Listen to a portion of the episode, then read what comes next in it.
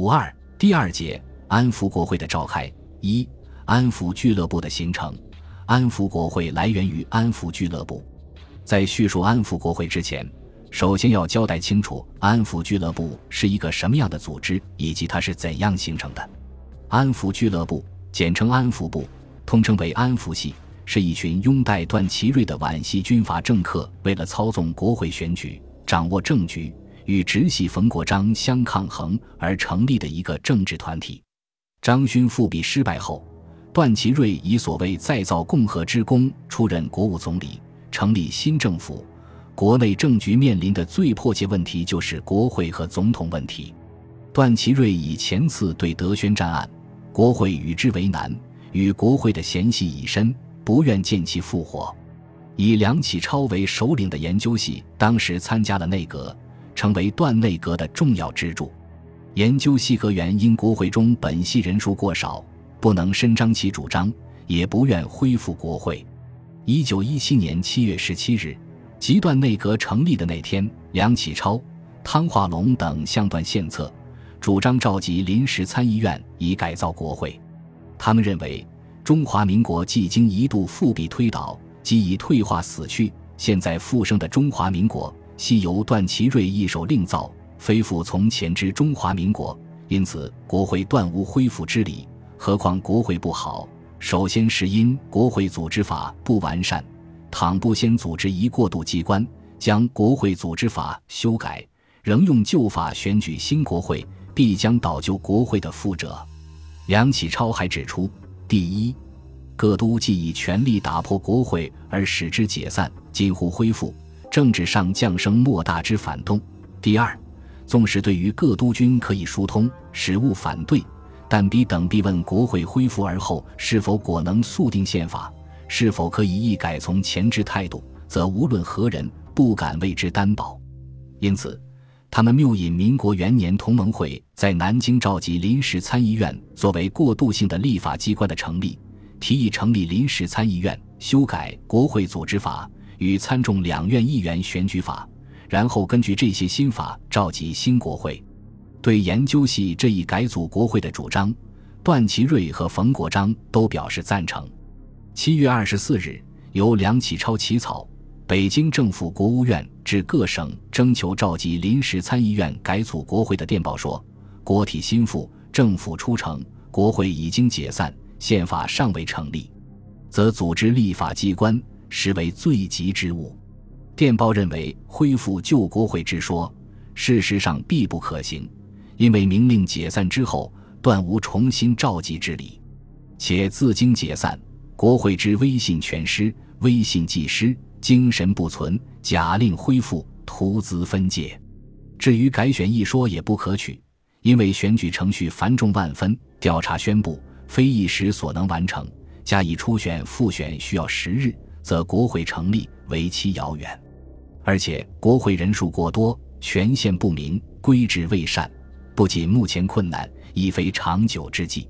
电报认为，最好的办法是实行改组，减少国会人数，提高议员资格，则所选必为良才。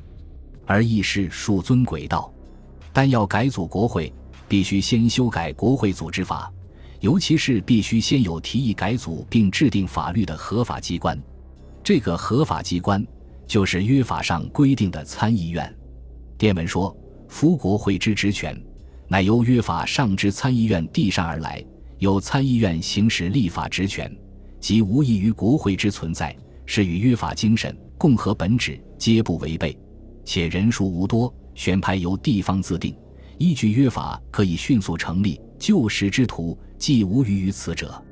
至于国会组织法。”乃约法上参议院所制定，既有制定之权，必以修改之任。于法为宜，于理为顺，则改组之主张，亦必先召集约法上之参议院，乃能贯彻也。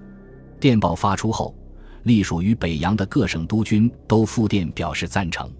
广东、广西、四川、云南、贵州西南五省，则主张恢复国会，反对召集临时参议院。如前所述。孙中山发动了护法战争，从此形成南北对立的局面。九月二十九日，北京政府发布成立临时参议院命令。令文指出，国会组织法即两院议员选举法，民国元年系经参议院议决，自由原前大总统公布。历年以来，累经政变，多因立法未善所致，现在即应修改。命令要求各省吉蒙、藏、青海各长官选派参议员，于一个月内到京组织临时参议院，以修改国会组织法与参众两院议员选举法。同时，并令内务部按照民国元年筹备成立国会事务局的办法，迅速筹办预备选举。十一月十日。临时参议院在北京开会，冯国璋和段祺瑞都出席会议并致辞。十一月十四日，参议院进行选举，出席人数一百零二人。王一堂（一八七七至一九四八）安徽合肥人，被选为议长；那彦图被选为副议长，由王印川任秘书长。临时参议院成立后，便积极着手修改国会组织法和两院议员选举法。一九一八年二月十七日，冯国璋以代理大总统名义，将修正的国会组织法和参议员选举法、众议员选举法公布。新的修正法与旧法有两点较大的不同：一为减少了两院议员名额。当时研究系以为，从前国会人多口杂，议案不易成立，主张减少人数。梁启超说：“中国地广人众。”每议员一人代表公民四十余万，安能代表真正民意？而在议会则嫌其多人杂言旁，此其所以捣乱也。不如裁减其数，政府可省豢养之费，议会一收统一之效。因此，参议院议员名额由原来的二百七十四人减为一百六十八人，其中一百三十八人由各省选出，其余三十人由中央选出。众议员以每百万人口选出一人，由原来的五百九十六人减为四百零六人。二为提高选举人资格。原法规定参议院议员由各省省议会选出，新法改由省区地方选举会选出，采复选制。初选以县为单位，规定必须具有高等专门学校以上毕业，有相当资格，任事满三年，或曾任兼任以上官吏满三年。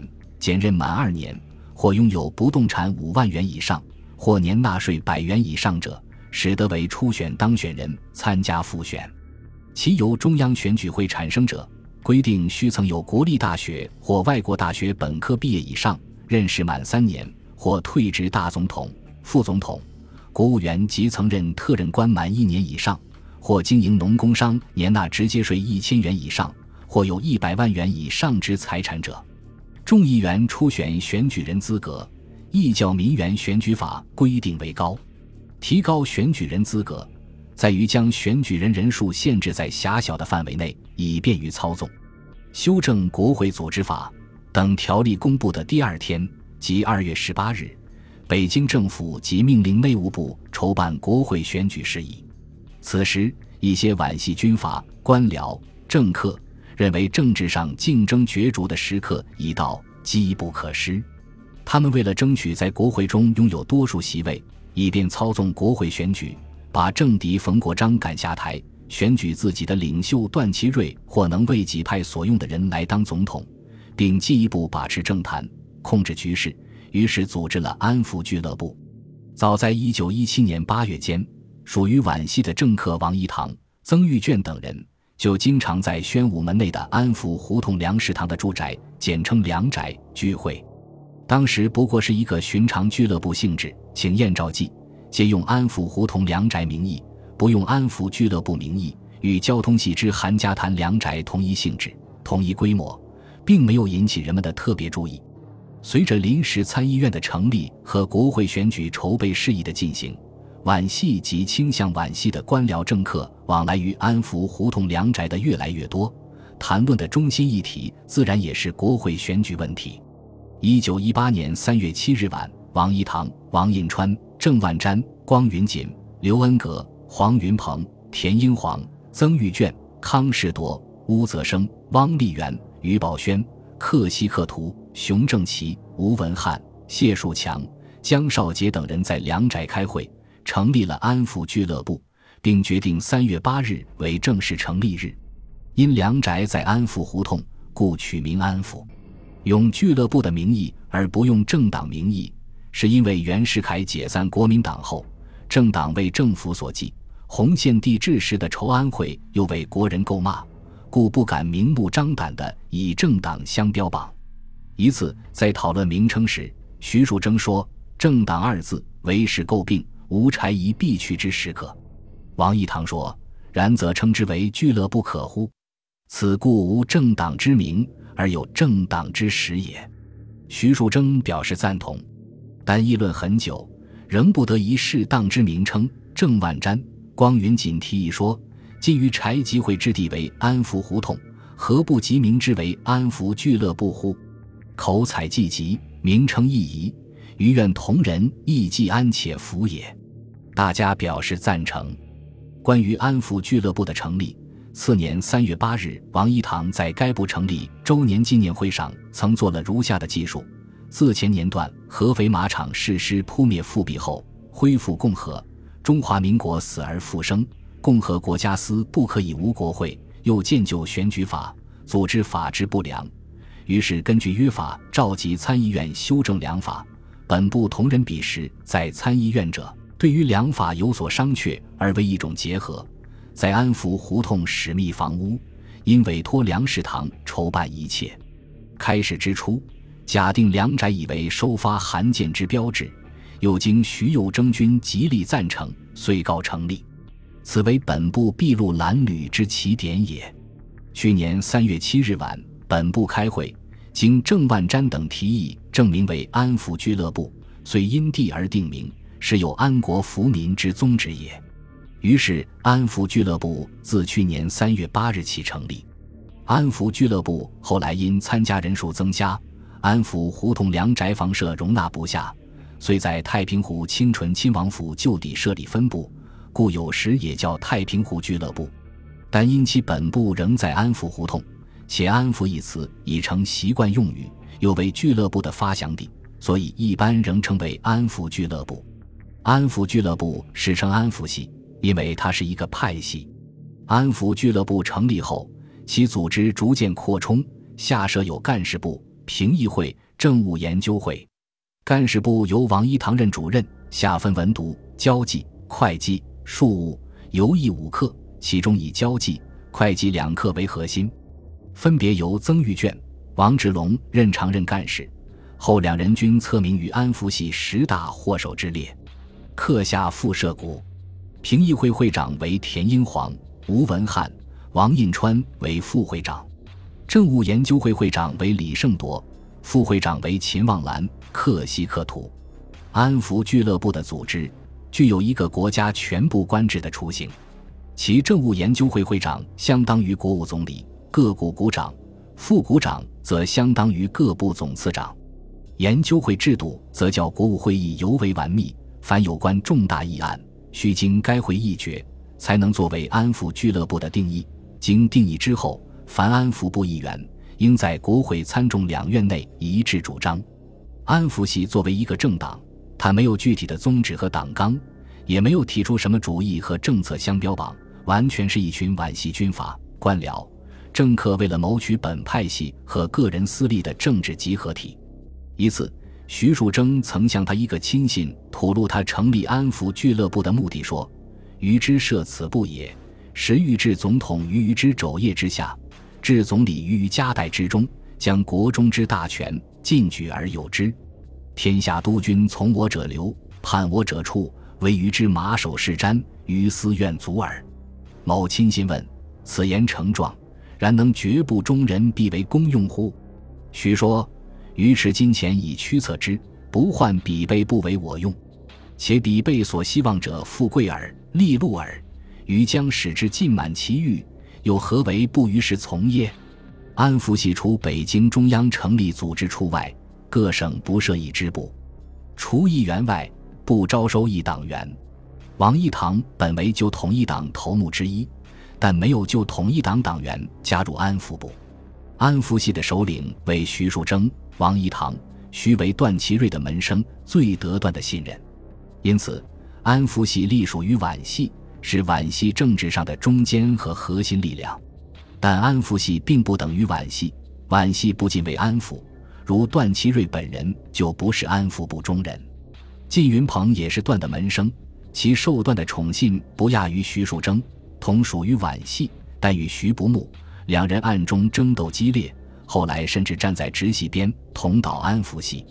安福俱乐部成立后，国外依靠日本帝国主义的支持，国内凭借皖系的军事实力，倒卖国权，大借外债。操纵国会，把持政权，阻挠合议，祸国殃民，在中国政治舞台上横行了两年零四个月，其罪行罄竹难书，为全国人民所深恶痛绝。